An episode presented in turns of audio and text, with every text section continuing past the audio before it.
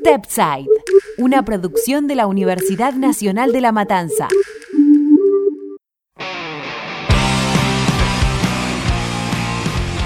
Así comienza Stepside, el podcast donde damos un paso al costado del básquet.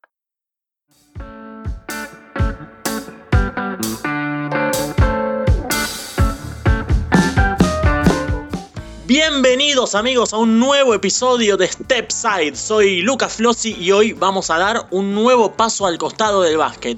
Hoy vamos a vincularlo a la política. Vamos a repasar el llamado genocidio deportivo. Esa vez en la que la carrera de los campeones del primer mundial de básquet de la historia, junto con las de otros jugadores, fueron arruinadas por una dictadura militar. Recuerden seguirnos en Instagram y en Twitter como arroba StepsidePodcast y no se olviden de pasar por el Instagram de arroba unlampodcast y por la web unlampodcast.com para escuchar la gran variedad de producciones que hay. Comencemos entonces con el básquet y la política.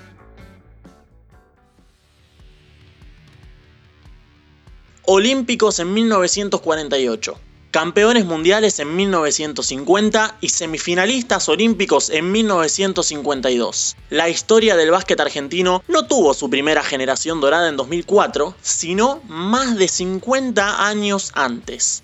Pero la historia de los primeros campeones de un mundial de básquet tuvo un triste desenlace por cuestiones políticas, cuestiones a las que ellos eran prácticamente ajenos el fútbol no pasaba por un buen momento y el básquet fue local en el primer mundial de la historia, en 1950, durante la presidencia de Juan Domingo Perón.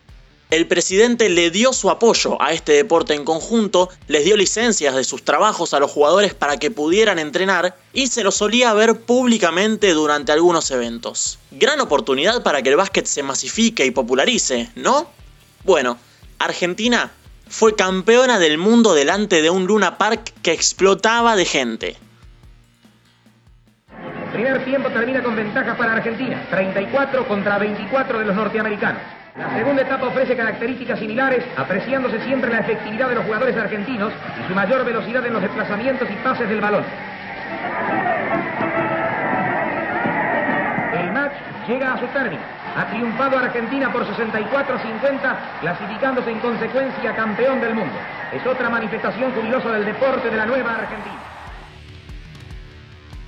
Los integrantes de aquel plantel recordaron ese momento tan único.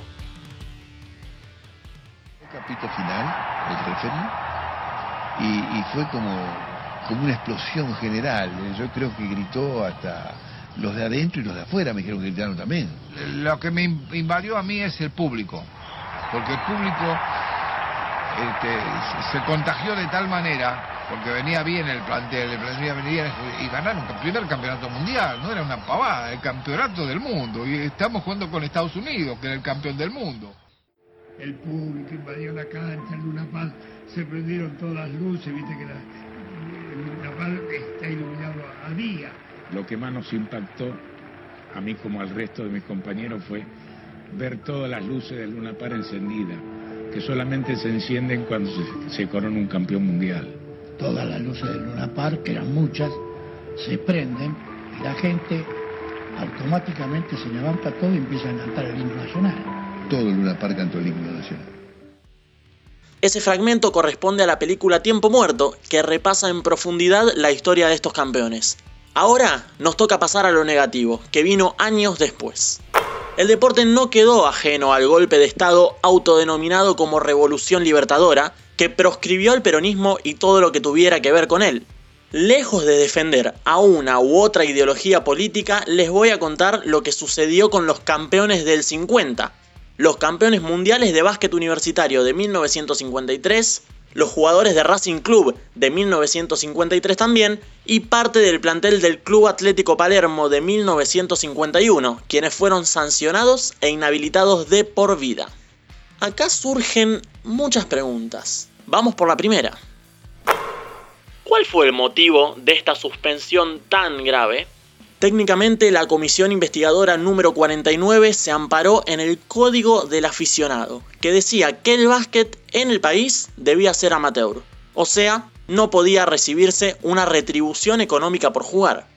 Así los acusaron de profesionales y los suspendieron. Arruinaron a una talentosa y exitosa generación. Esto nos lleva a una segunda pregunta. ¿Recibieron esa retribución? Mmm, algo así. Cuando salieron campeones del Mundial, el general Perón recibió al plantel, como se muestra en otro fragmento de la película Tiempo Muerto. Lo escuchamos. Esta es el telegrama que nos cita para una reunión con Perón. Encarezco puntual concurrencia próximo viernes 24 del corriente, 16 horas, efectos audiencia concedida, excelentísimo señor presidente de la Nación, traer consigo carné olímpico.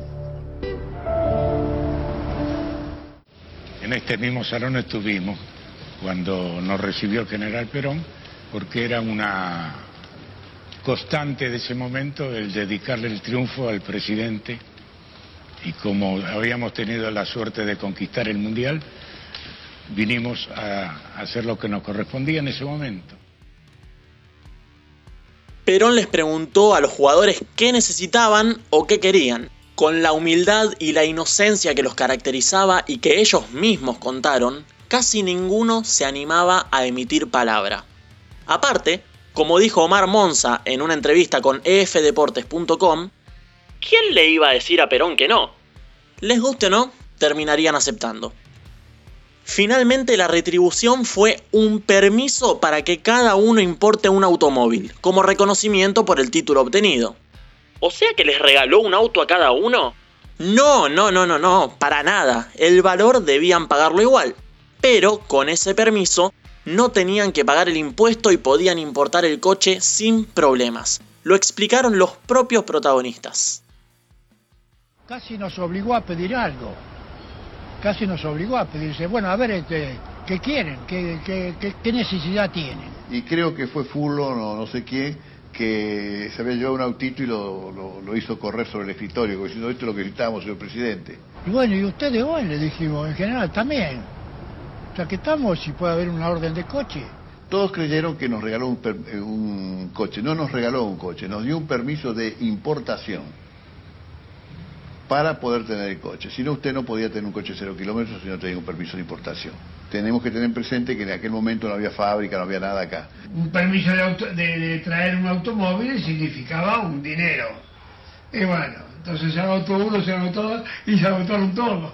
Yo pienso que eh, a nosotros eh, nos dieron un permiso para que trajéramos un coche y no nos regalaron nada. Que después cada uno usufructó a su manera eso, es otro cantar.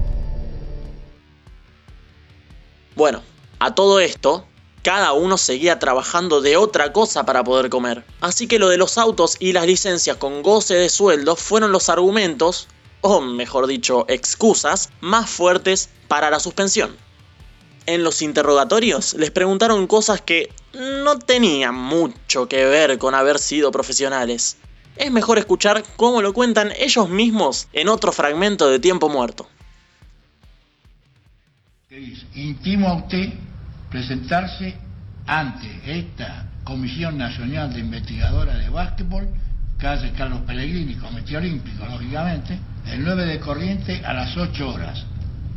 Prestar declaración munido de documento de identidad y pasaporte. Colaciones firmado Tramonti Burgo, el mismo. Fuimos allá y fuimos todos los citados lógicamente del Mundial. Y desgraciadamente nos trataron bastante mal, ¿no? Estuvieron ahí en un subsuelo. De a uno, de a uno iban llamando, de a uno iban llamando y iban a... Y ahí nos hacían preguntas. Preguntas así, estúpidas, que sin sentido. Me preguntaron que por qué le dedicábamos el triunfo a Perón. A otros jugadores no le preguntaron, a mí me lo preguntaron varias veces. ¿Usted por qué desfiló con una corbata negra? Había muerto una mujer de Perón y bueno, no la dio el presidente de la delegación. Yo dije, mire, nosotros, yo, yo no soy político, digamos el triunfo a Perón porque era el presidente. A mí no me tiene que preguntar eso, fue una orden emanada de arriba. O sea, medio nos usaron de perejil, ¿no? Nosotros somos deportistas no políticos, le digo. Y ahí empezaron este, las investigaciones para declararnos profesional. Entonces, ¿los suspendieron por ser peronistas? ¿Realmente todos esos jugadores eran peronistas? La ideología política tampoco hubiese justificado la suspensión, pero ni siquiera eran peronistas. Al menos no todos ellos. De hecho, aunque no tenían por qué compartir totalmente la ideología del club en el cual jugaban, algunos pertenecían a Gimnasia y Esgrima de Villa del Parque, un club prácticamente declarado antiperonista en ese entonces y que incluso tuvo grandes problemas con el gobierno de Perón. Si, si digo que soy peronista mentiría porque soy afiliado al Partido Radical. No, nunca fui peronista ni antiperonista. Yo no, no era ni, ni voy a ser. Fui más bien apolítico, que eso es lo malo que tiene. No, no, yo si, si es como, como idea política, eh, me gusta el socialismo, ¿no? El socialismo bien entendido, ¿no? Mira, yo eh, en mi casa amamos el socialismo, ¿viste? Desde chicos, todos, por mis padres, mis hermanos. La familia tenía desde el siglo anterior, dos siglos atrás, tenían empresas de transporte que fueron expropiadas durante el, el gobierno de Perón. No, yo soy peronista, yo siempre- todo el mundo lo sabe, soy peronista de Perón, de Perón. Quiero que lo entiendan eso, de Perón. Entonces, parece ser que haber aceptado el apoyo y el reconocimiento bien merecido que lo tenían por parte de Perón fue lo que terminó con sus carreras. Casi literalmente lo sancionaron por ser campeones del mundo. 11 años después las sanciones fueron levantadas, pero ya era tarde. ¿En qué nos afecta a nosotros en la actualidad? La injusticia sigue doliendo y va a doler siempre. Por cada uno de los talentosos jugadores que no pudieron seguir disfrutando de lo que amaban. Si uno se pone en su lugar, que te prohíban hacer lo que más te gusta por una cuestión que te excede, te da una impotencia terrible.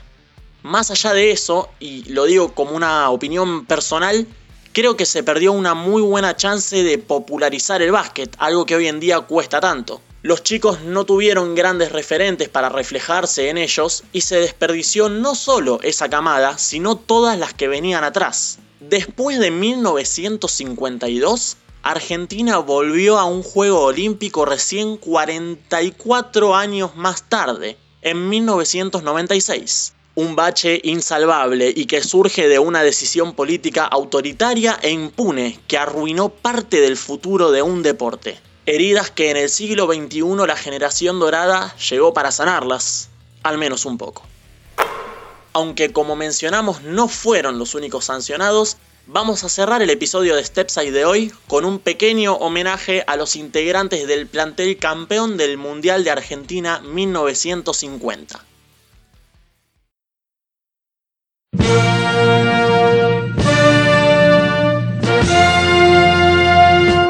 Con la número 3, Pedro Bustos. Con la número 4, Hugo Del Vecchio.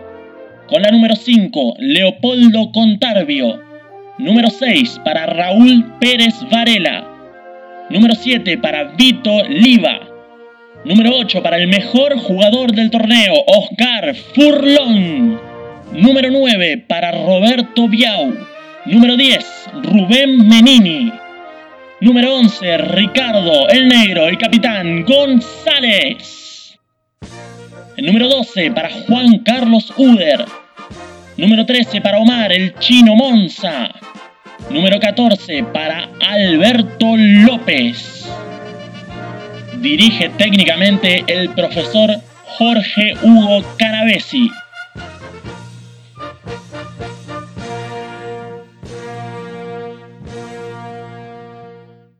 Si bien estos 12 jugadores son los que aparecen en el archivo oficial de la página de FIBA, ese plantel también estuvo compuesto por Alberto Lozano, Jorge Nuré, Ignacio Poletti y Osvaldo Venturi.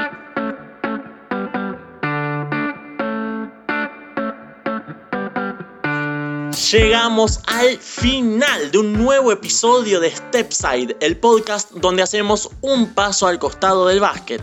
Hoy lo relacionamos con la política y repasamos cómo una dictadura militar en Argentina dejó sin carrera a los campeones mundiales de 1950. No se olviden de visitar unlampodcast.com y arroba unlampodcast en Instagram para escuchar la gran variedad de producciones que ofrece el ciclo. Y de seguirnos también, por supuesto, e interactuar con nosotros en Twitter y en Instagram nos encuentran como Stepside Podcast. Mi nombre es Lucas Flossi, gracias a todos como digo siempre por escuchar y nos encontramos la próxima vez que demos un paso al costado del básquet en el siguiente episodio de Step Side.